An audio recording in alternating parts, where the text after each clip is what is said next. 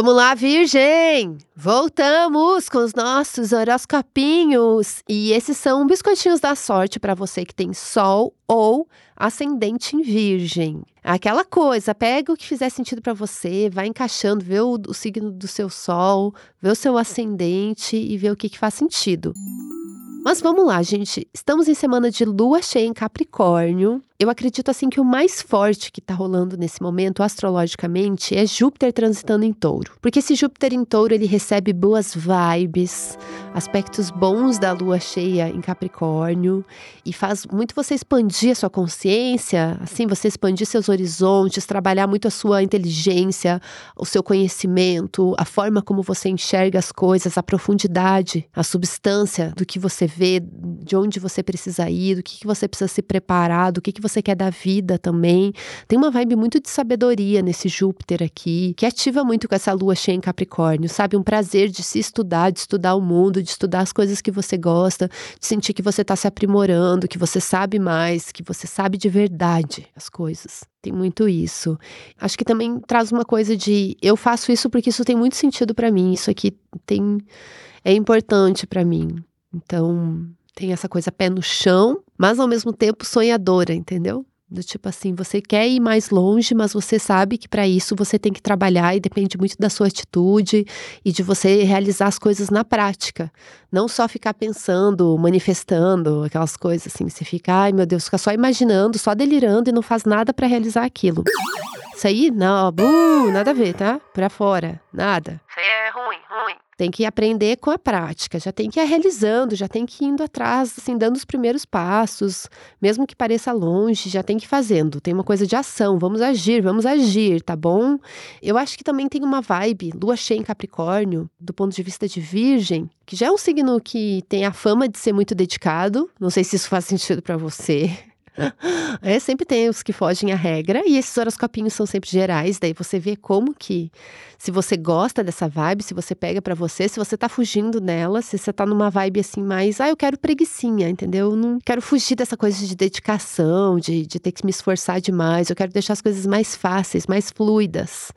Também pode ser. Mas eu acho que essa lua cheia em Capricórnio traz algo de tipo unir o útil ao agradável, sabe? Ser pé no chão, aceitar a sua realidade, mas também trabalhar para criar o que você deseja. Não se limitar, entendeu? Almejar crescer, expandir e unir, assim, encontrar um prazer nisso, unir útil ao agradável. Além disso, a gente tem Saturno, que está bem forte no seu signo oposto, né, lá em Peixes, e que fala muito de parcerias, contratos, acordos combinados, cumprir os acordos e combinados, fazer tudo certinho. Esse Saturno também vai falar do tempo dos outros, entender o limite dos outros, respeitar esse limite entender aí que as coisas levam tempo, algumas coisas levam tempo mesmo. E é isso, olhar para o futuro de um jeito muito pragmático, mas sem deixar de olhar para o futuro, tá? Não vamos nos limitar. Nossa, não. Lua em Capricórnio, aqui ambição, gente. Então vamos tirar um tarozinho, vibes dessa lua, dessa lua cheia. Saiu o arcano do pendurado. Essa é a carta pendurado. Essa é uma carta assim, ela meio que contradiz um pouco o que eu falei aqui, entendeu, gente? Daí vocês veem qual linha vocês vão seguir. que ela é meio oposto de tudo que eu falei aqui, que é isso que o tarô faz às vezes, né? A gente acha que tá indo para um lado e o tarô traz para outro. Então você vê o que, que faz mais sentido para você. Porque a carta do pendurado, ela fala assim, literalmente, ficar de pernas para cima. Para e pensa, assim, essa correria tá indo para onde? Calma, respira, tá? Dá uma descansada aí no lugar que você tá. Às vezes tem, pode ser um lugar meio desconfortável. Mas pare e pensa, por que, que você está nesse lugar? O que, que depende de você ou quais circunstâncias te levaram para onde você está? E o que, que você precisa fazer diferente? Rever suas atitudes, trazer mudanças, talvez. Segundo o tarô aqui, assim, nada de correria louca, não adianta. Para que se debater, entendeu? Pare e pensa. Ai, é isso? Ui, fica aí. O tarozinho da lua cheia. Ê! Ai, ai. Vê aí o que faz sentido para você, tá bom? A gente volta com mais horoscopinhos na, no domingo. E enquanto isso, a gente tá dando um tempinho do saque astrológico, acho que vocês perceberam, né? Porque eu tô muito numa correria, correria, correria, e eu não consegui gravar o saque astrológico. E também porque tô reorganizando o horoscopinho. Em breve teremos novidades.